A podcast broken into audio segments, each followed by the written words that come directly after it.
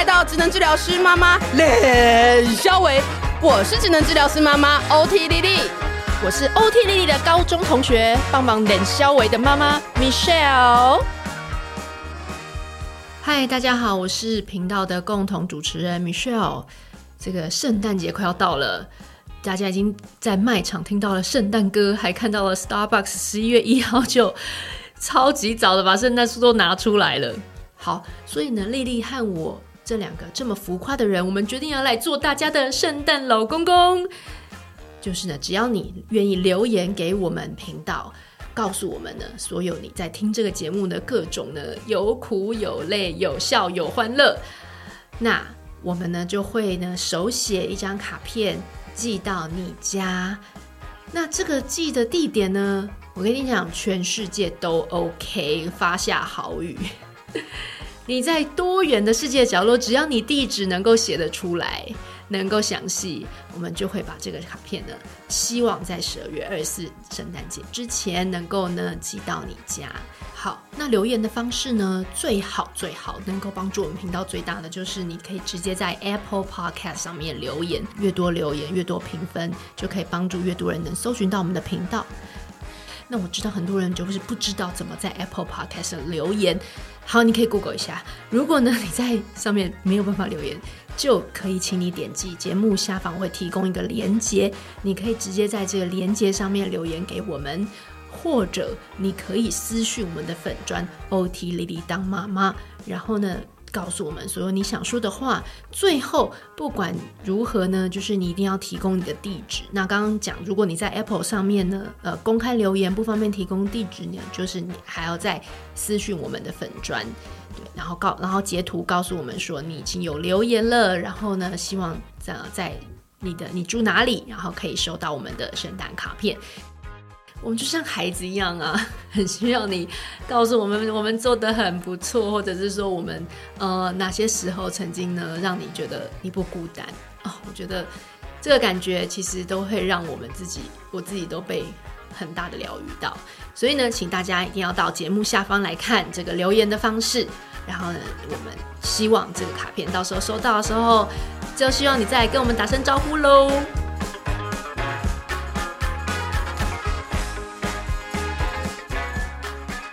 呢，我也要在这边特别感谢，就是虽然不多，但我收到了一些粉丝的小小的在最近的一些留言跟呃鼓励啦。那那个呃，首先呢是那个呃赞助我们的两位小粉丝，我来呼唤一下你们名字，叫 Julian 跟 Whitney 两位妈妈，真的真的真的谢谢你。好，然后呢，还有一个就是那个 Tina 呢，最近也在那个 Apple Podcast 上面给我们留言，她就说爱你们哦。每当听婆婆、大嫂、妈妈、老公教我小孩要怎么顾的时候，我心好累啊。我是一个伪单亲，那换他们自己顾时又超会哀哀叫。听到你们的节目，让我心情疗愈好多，负面的情绪也减少很多。原来我不孤单。还有另外一位妈妈留言。呃，我我称呼她小珍好了。那她希望我们能够聊那个离婚的议题。哦，离婚真的是一个很大很大的议题。然后，因为她说到说，其实她现在想要跟先生呢，呃，就是有想要谈离婚这个部分，这样。那她想要听听看呢，真的是如果真的离了之后，那单亲妈妈带小孩需要考量的很多的这种面向会是什么？那其实这个议题我们。一直有粉丝其实有呃希望我们聊，但是我们真的是戒慎惶恐，因为我觉得其实，在这样的议题里面，太多时候我们呃可能想的是为了孩子，然后可能想的是就是很多就是法律面上啦等等，当然这些问题法律面上、经济上的问题都非常的重要，但是呃我们希望的是呃能够请呃相关的专家那呃。能够来聊，就是说，能够从妈妈如何先好好的告诉自己说，你自己真的已经很努力了。然后，那在能够把你自己的需求、你自己的感受照顾好的前提下，我们可以去想一想，哇，如果要谈到这个议题的时候，你可以想过一遍的，所以需要考量的事的脉络在哪里？呃，近期我已经有在接洽了，所以大家就是耐心再等待一下。那我们这边也不是要鼓励大家。一定要离或一定要不离，我觉得这个都没有一定的答案。但是我们也很希望谢谢大家能够给我们这样的意见，那我们会努力去找相关的人，适合的人。呃，然后另外一位粉丝是那个我叫他小莹好了，然后他说呢，他最近呢就是是我们那个呃新加入的粉丝，他一直在狂补课中。还有补课，好笑。他就说他在追前面的级数了。然后他现在呢，虽然他的小孩都已经小二了，但他也是一个高敏感的小孩。所以呢，他说当初呢，在就是小孩还小的时候，都没有还没有机会听到我们的节目呢，听到这么多的专家被自己的小孩搞疯。他说现在听觉得很疗愈，然后很喜欢我们，那希望我们可以继续做。然后他很喜欢丽丽的笑声，然后他希望丽丽给他给他一个热情的吻，是个么么么吗？好了，我下次再叫他在节目开头给大家一个热情的吻，好吗？然后呢，他就说他也刚听完就是 Michelle 妈妈，就是哦我妈妈那一集，他觉得我妈很伟大。其实也也还好啦，我觉得我妈就是也充满了就是你知道就是睡觉明天再说的一种真相的能量。对他蛮蛮他蛮大而化之的，对，所以就是其实都希望呃可以给大家听到诶这些妈妈的故事，不管是老妈妈就我的妈妈这一种这一辈的，或者是呃比较年轻的妈妈，就是呃我们陆续会有几集在讲不同妈妈的故事，那呃都希望大家能够有一些收获。好，那我们就先到这边。那真的很期待大家能够再继续呢收听我们的节目。那我们今天呢就呃要来聊专注力。那我们的节目就开始喽。好，今天我们再度那个三人合体，就是把我们之前的惨案记忆卡坏掉的那一集重新录一遍给大家听。我们有没有诚意？非常有诚意，因为因为我觉得这一集是非常非常重要啦。我觉得这个就是职能治疗师的良心，一定要把这一集录回来。所以我们找来了一个最专业，然后口条最好的一个 职能治疗师，职能治疗师学学妹。然后呢，她来做一个非常完整跟大家讲解呢，大家对于小孩到底。注意力这个相关的这个问题，因为这个其实这个事情，不管是在做粉专，或者是我们现在的赖群里面，很多妈妈都会问：啊，我的小孩注意力不好，我的小孩就是就是因为专注力不够，怎么样怎么样，就是他也没有办法好好看书啊，他也没有办法怎么样，就是很多的抱怨，然后所有的问题都觉得是注意力问题，然后就问我说：老师。那我应该怎么改善我小孩的注意力问题？这样好，那我们就请了这现在正在台大医院服务的这个职能治疗师 Sophia，我们来欢迎她。Yeah! 大家好，很高兴又回到这个地方。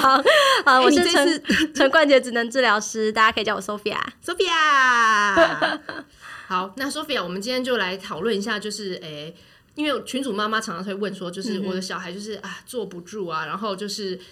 很多玩具什么买回去团购了，跟了跟你们团，结果回去都不玩。还是老师，你有什么那个专注力的的桌游可以玩？嗯、老师，你有没有推荐什么书？对，确实这个是临床上面爸爸妈妈很在意的问题啦。嗯、就是不管是什么，可能他可能原本是因为什么样的状况或者是诊断，然后进入到这个早疗的系统，嗯，几乎所有的爸妈都会问，都会说他觉得他的小孩注意力不好。不好对对，几乎没有听过有谁说小孩注意力很好。对，所以这个东西到底，呃，一开我觉得第一个问题，我们就直接切入说，到底对你们这种专家来讲，什么东西是警讯，必须要。要注意的，然后什么东西其实你觉得说你常看到，就是小孩其实是因为很多其他的因素，呃，让他可能没办法专心或者等等，就是我们不用那么紧张。嗯，对，我觉得要谈这个之前，需要先了解到底什么是注意力啦，就是我们怎么去定义，就是所谓的注意力。嗯、然后我们口语讲可能是专注或者专心这些东西。对，对嗯、那其实注意力它有很多种形式，嗯、就是大家都统称注意力，可是它其实。粗分大概有五种，嗯，一种对、嗯、对，因为其实，在我们来看，我们就会觉得说，呃、欸，爸爸妈妈在意的注意力，跟我们其实统合看统呃呃整体来看的那个注意力，其实是不一样的东西。嗯、有什么不一样？就是注意力，它其实有，比方说集中性的注意力。好，那这个集中性的注意力，它其实就是说，你能不能够很快的把你的注意力集中到某一个很特定的一种感官的刺激。嗯、那这个其实是人类的本能，就是比方说你听到一个很大的声音，你会很快的把你的对，你会把你的注意力马上去 focus 那个，因为那个有安全上的问题。嗯，那再来是持续性的注意力，那这个就是通常这个最常。是爸妈在抱怨的那个东西，对，就是老师会抱怨，对，就是说他能不能够在一个连续的活动里面，然后他就是一直把他的注意力维持一致的，就是专注在这个活动，然后稳定的对这个活动产生持续的行为反应，这样子。那这个举例就是能不能够持续写作业，嗯，呃，玩东西，对，玩东西，他能不能同一个东西一直这样做嘛？嗯，那。再来，另外一个东西其实是选择性注意力。那个选择性注意力就是说，我们其实，在生活当中有很多时候是需要注意该注意的，抑制掉不该注意的，忽略掉不该注意的那些东西。好，比如说，比方说，我如果在写作业的时候，嗯、外面有救护车的声音。就是那个偶一偶一过去，嗯、我应该要忽略那个偶一偶一的声音嘛？嗯，我应该要注意在那个写作业的这个任务上面。OK，、嗯、对。那很多孩子他在这个选择性的注意力上面，他没有办法去忽略或抑制掉那些，其实是马上魂魄就被牵走。呃，对。然后可能人整个就跑去窗边看，说到底是哪里？对，没错啊，有救护车这样子。对、嗯，他选择另外一个啊，其实也可以这么说，没错。哎、嗯，所以在后面我们可以来谈谈看那个动机动机的部分。那最后还有两种，就是一个是交替性的注意力，就是交替性的注意力，就是说他能不能够在两个任务之间，就是呃交替的去转换他的注意力。嗯，比方说像如果一个孩子他要就是组乐高，他要看着说明书组组乐高，嗯，他就会一下看他手上的乐高，嗯哼，然后等一下再转过去看那个说明书，嗯，然后看一下之后再转回来看那个乐高，所以他就这样交替的在这两个。物件当中就是交替的，把他的注意力就持续的分配在这两个上面。嗯哼。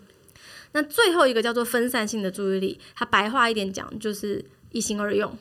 嗯，就是我可以同时就是一边就是帮小孩洗澡，一边跟 一边讲电话，这就是一心二用。一边打电动，一边回答老婆的问题。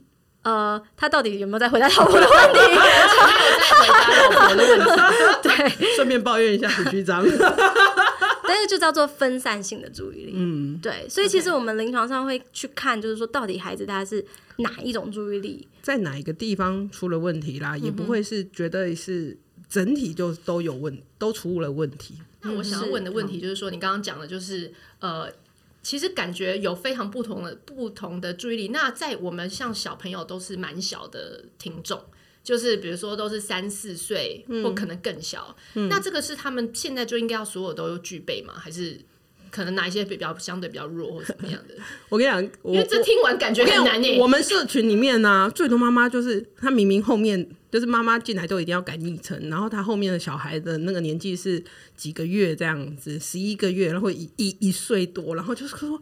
他没有办法跟我读完一本绘本，怎么办？老师，他是不是专注力有问题？他是不是 ADHD？我是不是应该带他去看 看看医生这样子？嗯嗯。所以呢，所以你的心情是你你想要回他什么？我想要回他说，本来就不会 有这么长的注意力，这样子，注意力的时间我们会有一定的标准吗？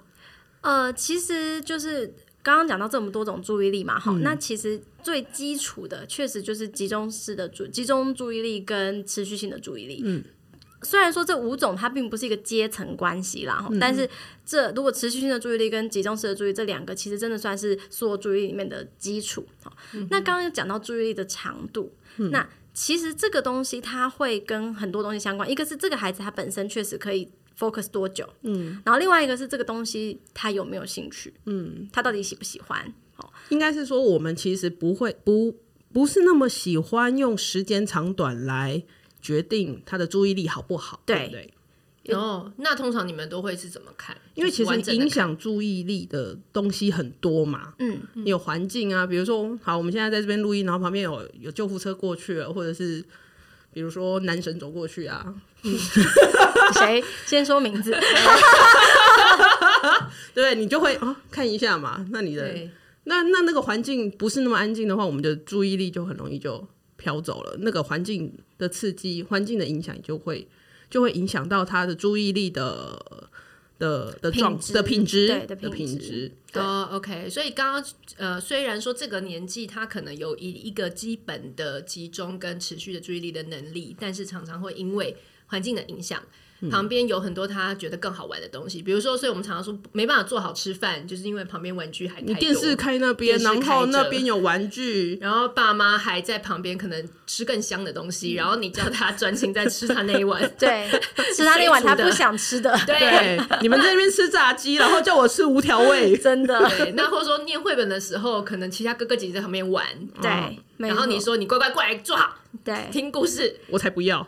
所以为什么我基本上不太会去跟家长讲说，就是说，嗯，好，他几几岁几个月十分钟，几岁几个月十五分钟，然后几岁四十分钟。因为有的人很想，好像很想知道一个这样的。对，我知道很多爸爸会想要知道这个，但是这个有的时候就会让。爸爸妈妈去忽略掉，就是说我们刚刚讲那些其他的因素，嗯，就是我们并不是希望说让你在旁边观察孩子，就是拿一个码表开始就计时，然后看他三分钟完蛋了，差差三十秒，对他怎么只有做对两分五十秒，然后这样不行，对。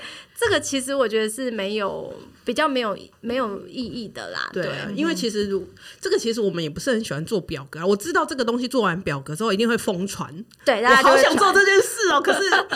那良心就说不行。好，等下，那我们先讲，那可是最低的限度呢？有一个，有一些比较，比如说像其实我们自己常带回去小儿科在呃打预防针啦，或者是说你知道回去看病，他看会看，通常会看一下发展里程，然后也会问你一些基本的问题，然后就说，哎、欸，比如说有没有眼神接触啦，或者说他能够能不能完成某一件很小的任务，他就会举例这样。那所以是对你们来讲会有一个最低的一个，就是我刚刚讲的是警讯的部分嘛？然后我们等一下就是再来去谈说，那其他我们尽量把其他环境的因子把它改善，这样子。嗯嗯，我觉得应该是说他这个年纪，他的生活当中有哪些任务？比方说，呃，一个两岁的孩子，可能你会开始让他尝试，就是玩一些组合类的玩具。那你看两岁的的那个组合类玩具。那个片数或者是量一定不会太多嘛，比方说积木可能就十二块，嗯，它是不是能够比方说十二块的积木，它可以呃拼一拼组一组，然后可能大概可以玩个五到十分钟，然后这个过程当中你观察它是很专注的，很很 engage 在很参与在这个活动里面的，嗯，所以然后或者是说一些生活自理上面的东西。比方说，这个孩子可能已经到呃两岁半、三岁，你们一开始练习让他在家里面就是做餐椅、吃东西。那一个碗里面的他可以吃的量有多少？他能不能够坐在那边？然后把那个饭这样子顺顺的吃完，好，嗯、那也许花个十五分钟、二十分钟，能不能够做到？如果这样子可以做到，我觉得其实就 OK。所以应该不是说呃多少时间，我比较不会说用多少时间，而是说那个日常生活中我们所谓的日常生活活动，他这个年纪，嗯、你现在正在训练的这个日常生活活动，他、嗯、能不能够完整的做完一件任务？这样子，也也就是我们其实是很关心。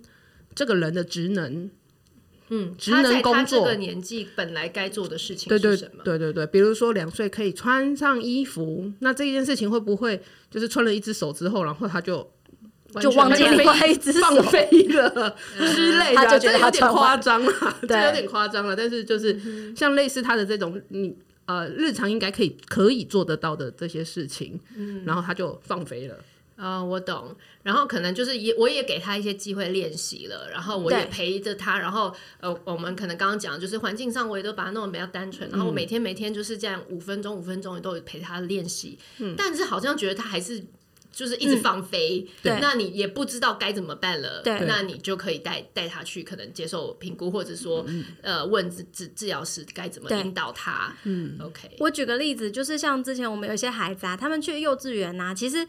幼稚园进校门的那个 routine 是很固定的，就是先脱鞋子，嗯，然后把你的鞋子放到那个鞋柜里面，然后接着把你的书包脱下来，然后放到你的指定位置，把你的餐袋放到指定位置，嗯，然后呃，接着可能是有些幼稚园可能是洗手，或者是看你接什么 routine 这样子。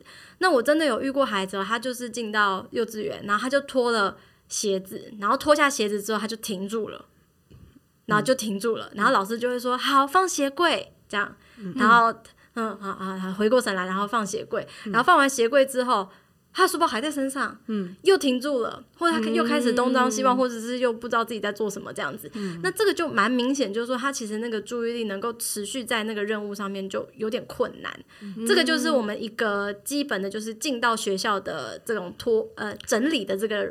这个任务嘛，嗯、对他完全没办法做完，可能一般的孩子进去那是五分钟之内的事情。嗯，对，我懂，我懂。所以这个也是也有一个，我觉得有一个部分，就是说观察跟他同年龄的小孩在互动的时候，嗯、那如果大家都啊、呃、几乎可以这样子完成，那他可能有一些状况跟比较困难的话，那我们可能再去也去再想怎么帮助他。对，嗯、当然跟同龄的比，这个真的是一个很刻，就是比较让家长比较容易可以知道说，哎、欸，我是不是一个。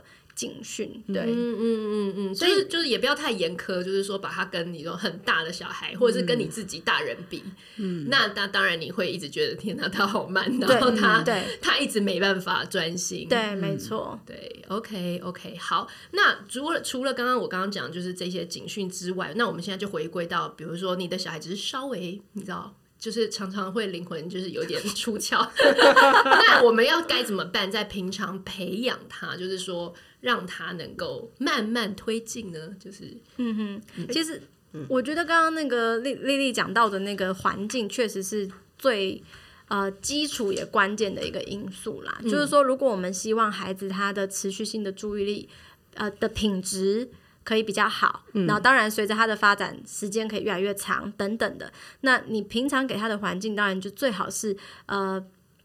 减少一些不必要的这种干扰源。或干扰。对，他刚刚讲到那个电视是真的是很多家庭里面很常见的。嗯，有一些家庭因为很多习惯。放背景音了。对了，对对，或者是有老人在，他就觉得那个就是一个老人家放电视睡比较好的。对，我知道，所以他就会常在常放在那儿。其实我真的觉得很多家庭把电视当背景音，哎，对啊，因为我像我有时候就是一一嗯，就是有的时候我们会有一些家长他会录一些他跟孩子互动的影片，然后希望我们看看就是。说有没有一些技巧上面可以改变？嗯、然后我就真的很常看到，就是电视吗？就是真的会有那个电视的背景音这样子，然后大家都不会习惯把它关掉。掉对，嗯、然后当然也有可能是因为家里有其他成员在看这样子。嗯、对，可是大家可以想象，这个东西其实对孩子来说，他就是他就不会有一个好的经验是，哎，他把他的注意力好好的嗯放在某一个任务上面，嗯、然后不被干扰一段时间，这样他这个成功的经验就会比较少。嗯嗯，对，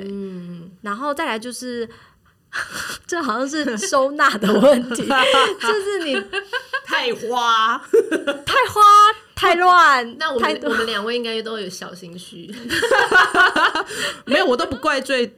我都都我都不怪罪中基哥找不到玩具，因为你自己要找东西也有点困难，是吗？是也还好啦，哪有？你常跟我讲你钱包不见，什么还好？钱包每个礼拜都不见的，那是记忆力问题，那不是注意力问题。OK，所以太乱也会造成小孩。视觉上一直也是被分散，对，因为视觉它其实是一个很强大的一个感官来源，对，对，所以它非常容易把你原本在 focus 的东西，就是就拉走这样。嗯、如果你有另外一个很强的视觉刺激，这样子，嗯、对。嗯、但是我们其实也听过很多成人 ADHD 他们自己分享，就是他们觉得其实。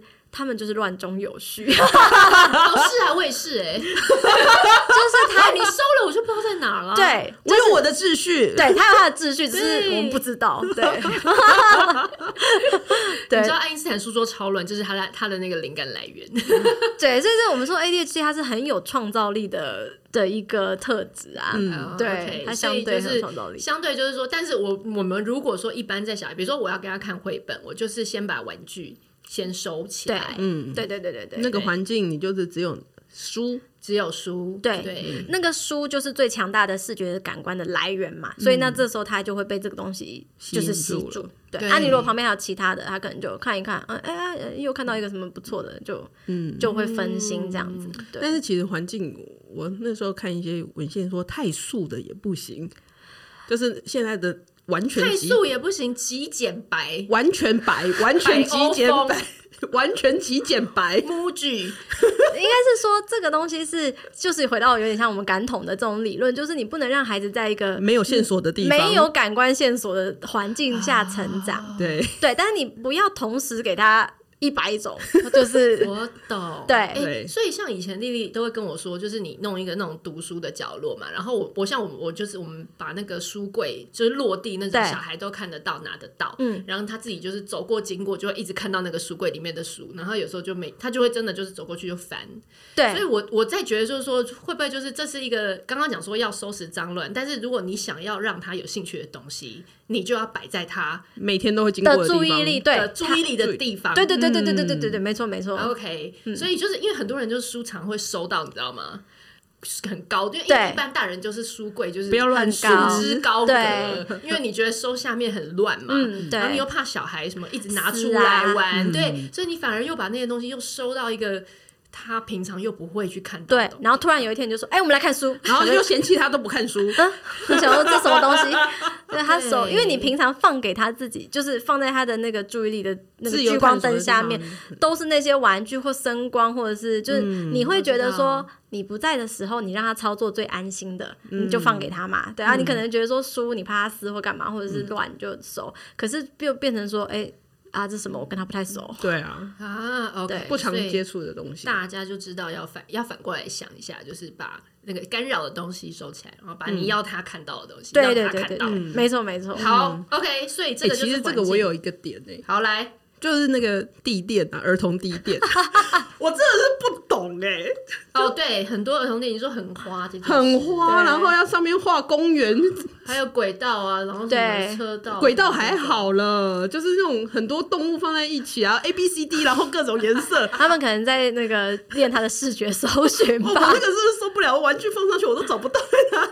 然后最可怕的是会踩到。对，然后超痛。啊，OK，所以就是反而你说，因为地垫其实它也应该是个背景，你你的意思是？我我我会我会这样选，哦像我们家自己选的就是就是素色，要不然就是那种淡到淡很淡的那种颜色。嗯嗯嗯应该是说，如果你想要让他玩那个轨道的那个地垫，那应该代表的是说，你现在就是希望让他玩这个轨道的上，然后放车车在上面。你现在让他做的活动就是这个，对，但你不能放一堆轨道在上面，然后突然就是叫他在上面练习，比方说穿袜子或干嘛，嗯这样就是一个完全想对玩他就会一直被分心。嗯，理解。好，那环境聊差不多喽，那我们再来看，就是下一个是什么呢？动机对，嗯，我我我觉得这个动机真的就是 好，我们就这样说好了啦。我叫你现在就是念书，念历史书，嗯，你会念吗？我今天给你一本，然后叫你明天给我 summarize。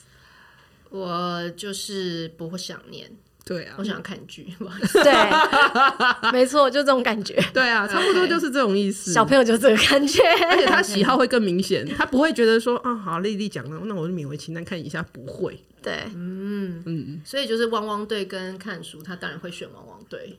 当然啊，汪汪队这么这么有趣，这么有趣。这么好看，各种声光效果，各种可爱的台词。可是不过你反过来说，如果嗯、呃，如果你在一些视觉线索上面用他喜欢的东西，就引发他的动机的时候，他或许他就可以呃，应该不是或许啊，他就可以比较容易，比较容易去 catch 到那个那个那个那个他要注意的那个焦点。比如说，比如说穿袜子好了，如果两两只袜子上面都有汪汪队，啊 的可能会穿的比较快。他可能会穿的比较快，或者是他就不会忘记还有另外一只袜哦，我知道你意思，因为另外一个角色还没出来，一定要出来。他们是一组的，是不是？他们是一哦对啊，对对他们是一对他可能要四只脚，四只脚都要收。不是我的意思是说，你如果那个东西放上去，你就知道你要把哦、你要把那个汪汪队的书包放好，因为不要让汪汪队掉在地上，这样子。对对对，就是孩子有动机跟兴趣。对啊，那如果你就是那个东西也没有什么所以是有一些角色嘛，或者是说有一些故事嘛，让他去投入这个情境里面，这样子。投入一个无聊的日常生活 当中的时候，他就会更有兴趣啊。嗯，比如说这本书，这所以常常用绘本来教很多事情的原因道理就在这样。呃，它会相对比较有趣。嗯，对，有故事小小孩大部分会喜欢故事，然后有故事性的东西，它比较容易吸引他的注意力。然后像有一些卡通，它的颜色比较鲜艳，嗯哦，比较鲜艳就有机会先吸引到他的目光。然后他如果进而喜欢这个角色的时候，他就会有动机。OK，所以就比如说，就是、如果这本书印金宣虎，你会不会买？你会翻吗？哦，虎儿最近受委屈了。没有啦，所以我意思是说，刚刚这样讲，所以你绘本你也要挑一个他先先比较兴有兴趣的主题，对，不要依赖，就是弄一个你知道吗？对，哦，我跟你说，他在他儿子怎样？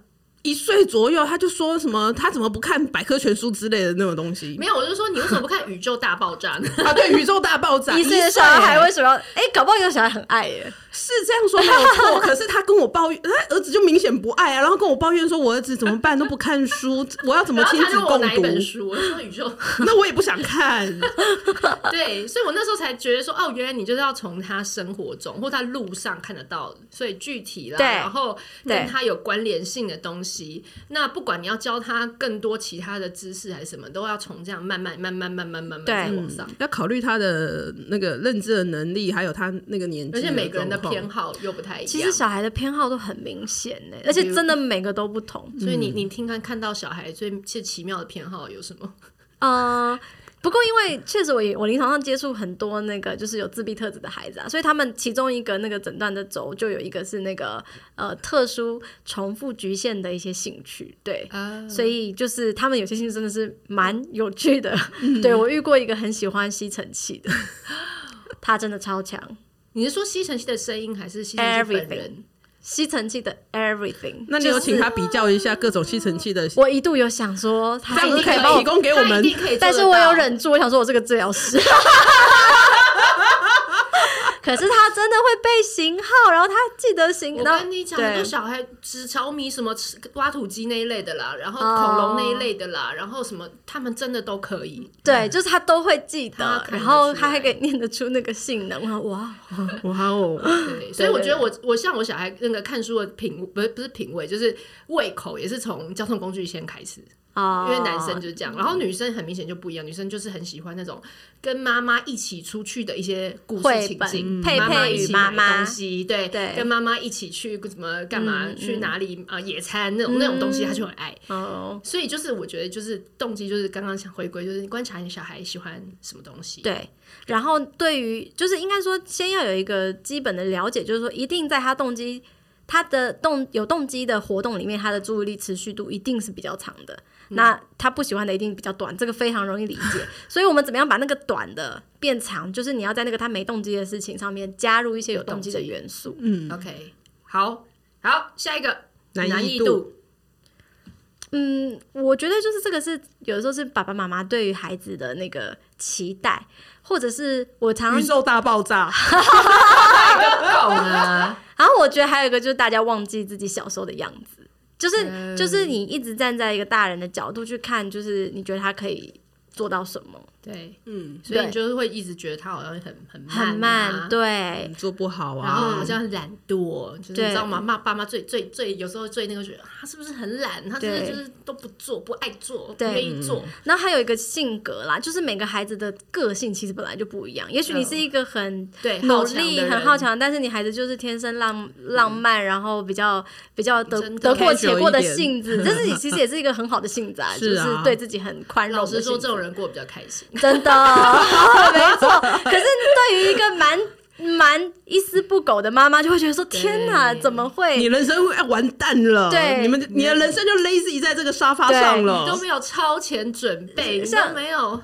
那个很多妈妈跟我抱怨那个衣服扎好的那个问题，就是她说每次儿子把那个裤子这样穿上来，然后就是一坨衣服在那，然后就说。他到底为什么不会觉得不舒服这样子？然后他真的觉得还好，他就真的觉得还好。好好解释，真的，他他有时候穿反他都觉得很舒服，死都不把它换过来。我就觉得 OK fine，你就你就穿反就好。对啊，只要人家问你说你怎么穿反了，你就说是我坚持的，我妈妈有叫我换。你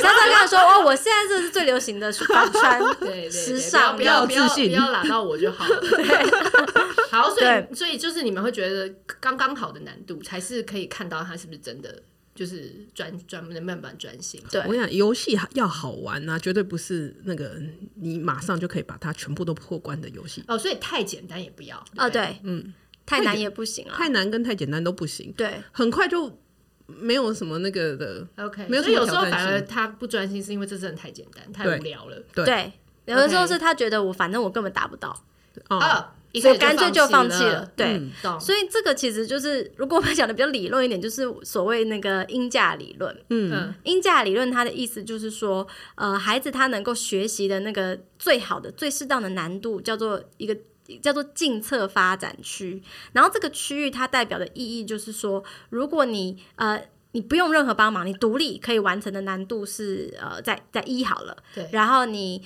在大人或同才合作的一些引导跟帮忙下，可以完成的难度是四好了。对。那这个一到四中间就是最适当的难度。嗯。呃，OK，嗯，他有机会去试试看怎么做，然后也有后可能会成功，嗯哼对嗯哼。OK，但是但是我们一般平常在陪小孩玩就是这样的嘛，就是说你适时的先观察，然后你再慢慢协助他，你也不要马上要帮他做做完全部，嗯，然后也不要都不帮他，对，嗯那这样在这种状况下，你就比较能够适时的推进小孩，或者说帮跟他一起这样子。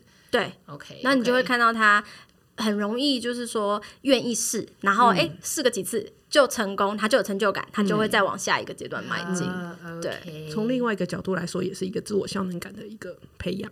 对，嗯，懂，就是不要，也就是刚刚讲的状况，因为有些人就是你知道，比如爸妈要么就是太急躁，要么就是太不理他，对对对然后我我让他自己试啊，我让他自己试，然后他挫折就是挫折一直累积，累积到爆发。老娘就不做了。真的对，然后你一直跟他说：“哎，你这样不会弄，你这样不会弄。”然后你一直帮他弄，他就对那那那我要干嘛？其实过于不急都不是好的啦。好，最后一个警醒度和情绪状态。这个就是我们很常看到很多爸爸妈妈会在孩子情绪很不好，或很累，或很很爆炸饿，或 各种就是不太那个的状况之下，然后还可能要求他做一些任务，嗯，比方说写作业，嗯，对，然后或者是说前面你们才可能刚因为某些事情，就是呃有一些情绪，小朋友有一些情绪，嗯，这时候你叫他突然回头来做一些你希望他完成的任务，基本上不太可能成功，对对你就想一下那个体育课完，我们的以前，我们以前不是体育课完，然后上国文课，那个蹲马步的那个国文老师，对，所以这样然后然后大家都在国文课睡觉，哦，因为是体育课太累，是不是？对，体育课太累，然后都在国文课睡觉。八节、第九节，对对对，对，接的很烂的那种课，就连我们都会这样，连高中生的时候都会这样了，对不对？对，不过我觉得你刚刚讲到那个体育课跟那个的的衔接，我觉得就是要跟警醒度有关系。嗯，就是到底你要做一个那个就是需要注意力比较需要比较长时间注意力的任务的之前，你需要一定程度的警醒度，就是你不能太想睡，但你也不能够就是太嗨太嗨。对，嗯所以。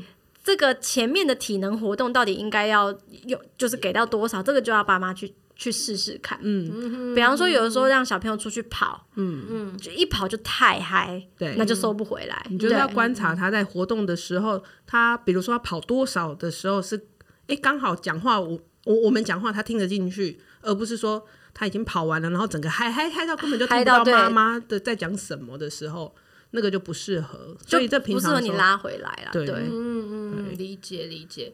但是这个我觉得在小小孩的上面，好像啊，之前丽丽跟呃 Sophia 有谈过，就是说有时候生活作息啦，或者说有一种仪式感，那让他知道说，哎、到这个时候我们就来做这件事情，那他也好像有一个准备。嗯哼那你也可能大概知道说，这个时间他比如睡觉、肚子饿这些事情。基本上不太有太多状态，比如说他没有到太晚，比如说你十晚上十一点说，哎，我们来讲个故事吧，他已经眼睛要闭起来了，或者说一大早你就说，哎，我们来讲个故事吧，他想说还都还没都还没清清醒，你知道吗？所以就是你可能抓一个你觉得对。在他这个状态上比较好，对。然后你又每天固定，对。是不是这样会比较能够达到？就是比较可以预期啦。然后像呃，其实这这几年其实蛮多 OT 或者是蛮多人也在提倡说，哎，在做静态活动之前要先动，嗯嗯，对吧？有动静交动替，静交替。对那可是我们不会在就是做完非常剧烈的大的运动，比如说那种那种那种前庭刺激很强，做完之后马上就叫他下来练精细动作，我们不会。哦，就是跟爸爸才打完那个摔跤之后，然后就对，然后来写字坐下来，好来写字，不会。我们中间可能会穿插一些没那么动也没那么静的活动，比如说，好，那你去洗洗脸，嗯，去喝口水，然后然后换个衣服，把一些生活自理的东西做一做。对，然后他就会哦，从一个很高的 level，然后慢慢缓步的下来，而不是像下下阶梯一样，嗯嗯嗯，下阶梯这种断崖式的会收不到效果，哦，就无法收心这样子。对对对，好，那所以呢，这个东西也是。也可以帮助他比较专心。那那最后一个部分，我们想要来聊的是，如果呢，就是你刚刚其实都努力做了，然后你的孩子也是还是没有办法，就是成为一，嗯、就是你你你一直还是觉得哪里怪怪的。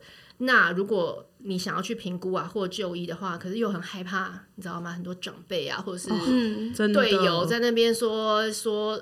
说我我儿子没有问题，是你才有问题，对之类的。你不会顾去就诊就有对，那要怎么办啊？就是这种时候，我们可以帮妈妈心理建设一下。嗯，对，这个确实是我觉得对很多家庭来说是很难的一步，因为我觉得大家最害怕其实是贴标签这件事，对，就是怕说我去看了，然后你小你的小孩去看心智科了，哦，真的是什么？然后是不是他这辈子就就就就这样子？对。嗯，但是我我觉得换一个角度想，就是说你现在你其实你已经发现他有一点状况了，嗯，你一直不去看，那你其实只是让他一直得不到适当的帮忙，嗯，只会让他可能这个注意力的状况，他这个人际的状况更加可能恶化，嗯，那其实总有一天他必须要，就是说旁人还是会看得出来，这个就是会爆的东西啦。老实说，就是什么时候爆而已，对，嗯，因为像这种注意力的东西啊，在。呃，没有进到团体生活之前，你大概都可以包容他。嗯、可是你，因为你你可能比较多时间，然后你一对一，你，你一对一就在家嘛，都在家人嘛。可是你进到校园、幼儿园，可能说不出来，因为幼儿园大家都走来走去。可是进到小学，开始有进度压力了。嗯，大家你有各种各式样的期待的时候，那那个时候爆炸。我们真的很多是老师叫。叫爸妈带去看的，但是他们可能带来就是说，欸、孩子哪边有状况，不管可能是老师可能怀疑是 ADHD 或可能怀疑是 ASD，、嗯、他就说是很建议去去看一下。看看其实这些爸爸妈妈他们可能早就在幼稚园的时候心里就已经隐约怀疑，隐约怀疑了。嗯、他们就说，其实我那个时候就觉得。嗯，可能有一些什么，嘿，可是就一直没有就诊，然后就是到了到了小学，可能真的在团体里面 hold 不住，那老师就说，哎，真的还是要去看一下。可是这样很可惜，就是说，哎，那他从你开始怀疑的那一刻起，到小学中间，他可能其实有很多，不管是行为的治疗或者是药物的帮忙，可以帮助他的，就等于都都没有这样子。嗯，哦，你可是你刚刚吃药，大家就会很害怕。我知道吃药这个，吃药这是大家的。连那天，真的那天在群组里面有有妈妈，就是说她真的产后也不是产，不一定是产后了，就是说有很忧郁，然后很这样子的状况。然后丽丽也是有 advice 说，哎，那你也可以去看看心智科啊，跟医生聊一聊。然后妈妈就说，哦，不行不行，因为我如果去看了，他一定会开药给我，我带小孩不能吃药。嗯，所以她就马上就是觉得说，只要谈到要吃药，她都不要去那个。对，不过你刚刚讲的是给妈妈的药，对，那个是大人的，大人。但是我一直说，不管大人小孩，大就好好，很多人还是对于对于精神科或者是儿童精神科都会有一个很大的对。其实现在就是我我真的蛮鼓励大家，就是呃，可以就先先放下那个。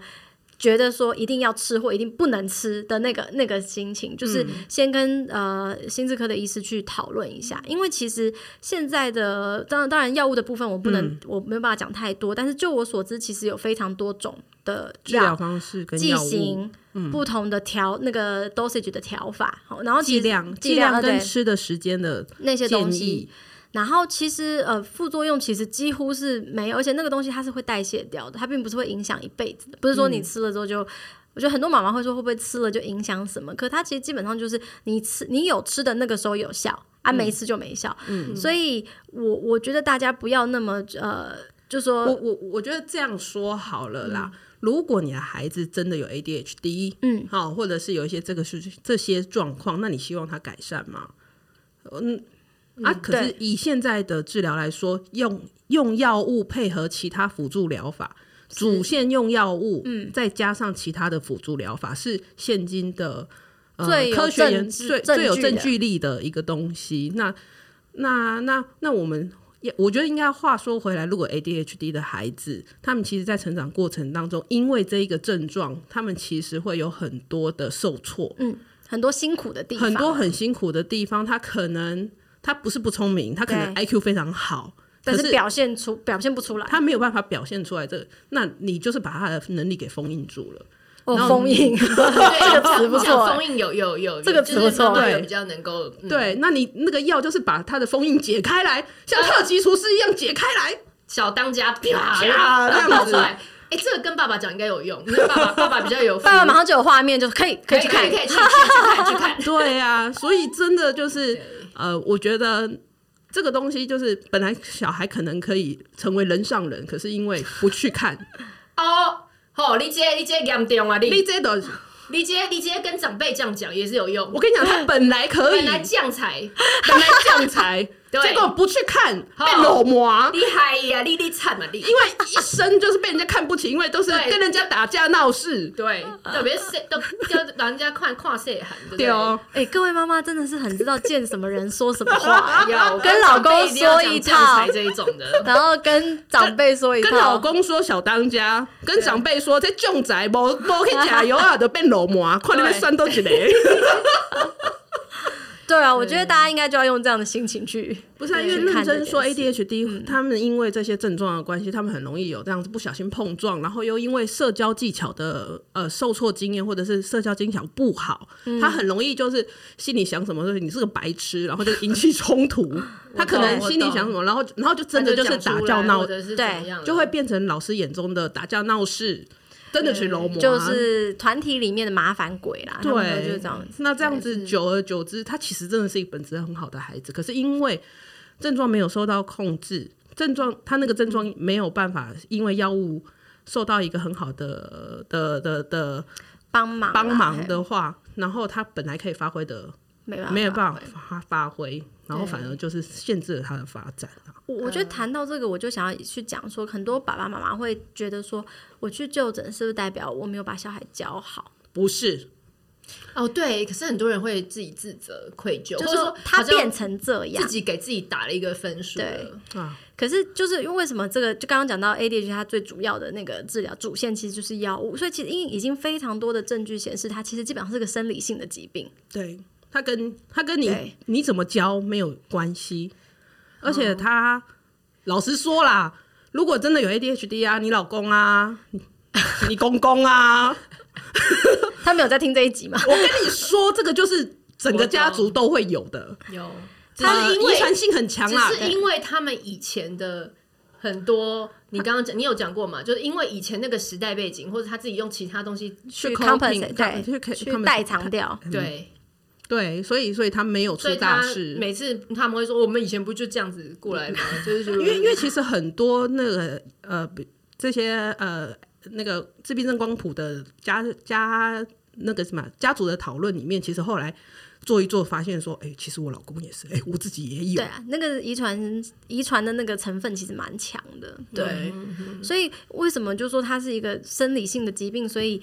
如果今天我们有一些生理上的的生病，嗯，你一定会吃药啊，没错。那为什么这个你不吃？对对，你经痛来，你都会吃个止痛药，对对对。小朋友感冒，你还是会给他吃药啊，嗯，没错。所以那为什么这个它一样是一个就是神经传导物质相关的一些问题？对。然后明明可以治，然后你就一定要归归因说是我带不好，是不是我讲了什么事情？不，都不是，都不是。对对对对啊。OK，好理解。那那所以你刚刚说就是。呃，自己黄金期嘛，就是说我们也要把握学前的这个阶段，所以你自己也会看到，其实蛮多孩子如果适当的得到帮助，其实都会有很蛮正向的结果跟进步的。对，嗯、其实越早早疗嘛，就是说要早，嗯、越早开始，越早帮助他，他在他。生命的前面几年累积的挫折感就越少，他的自我效能感就越好。嗯，嗯，OK，对，他更早学到这些策略去应应这些状况，他就不用花力气去在挣扎，对，冲撞，然后为了自己的这些状况去挣扎。嗯，对，他就可以花他的力气去发挥那些他原本被封印住的能力。我觉得这个词很好哎，我要学回去。懂，所以就是才会一直说大家就是要把握这个阶段，嗯、就是说也不要一直去 在这个否认跟怀疑当中，日子就这样过了。对，对那蛮可惜，有点可惜。这一段时间的确是很难熬，可是真的要去试着去接触一些资源。嗯，对，因为我觉得丽丽之前也跟我讲过一句话，我觉得也是会蛮安慰人，就是她觉得说，其实你带她去如果接受评估，那医生。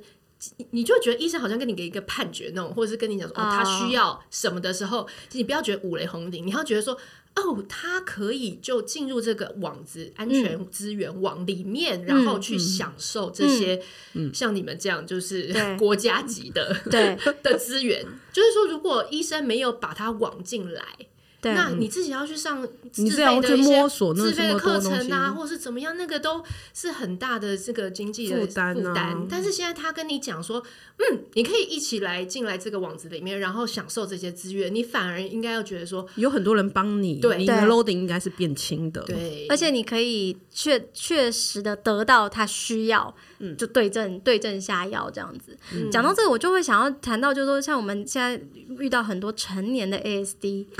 那其实他们会讲说，成年类似就是小时候没被诊断，嗯、然后长大才被诊断自闭症这样子。嗯、他们都说，当他们获得这个诊断，说他们的第一个感受是 relief，就是不是我的问题，我终于有个答案。为什么这二十年来我一直觉得格格不入，一直那么辛苦？那 ADHD 也是一样，就是我为什么这么这么 suffer？对对，终于有一个答案。所以就是你刚刚讲的那个那个诊断，对妈妈来说可能是。五雷轰顶，可是其实他其实可能是一个孩子在那边冲撞的时候，对那个床，他没有一个地方可以归属。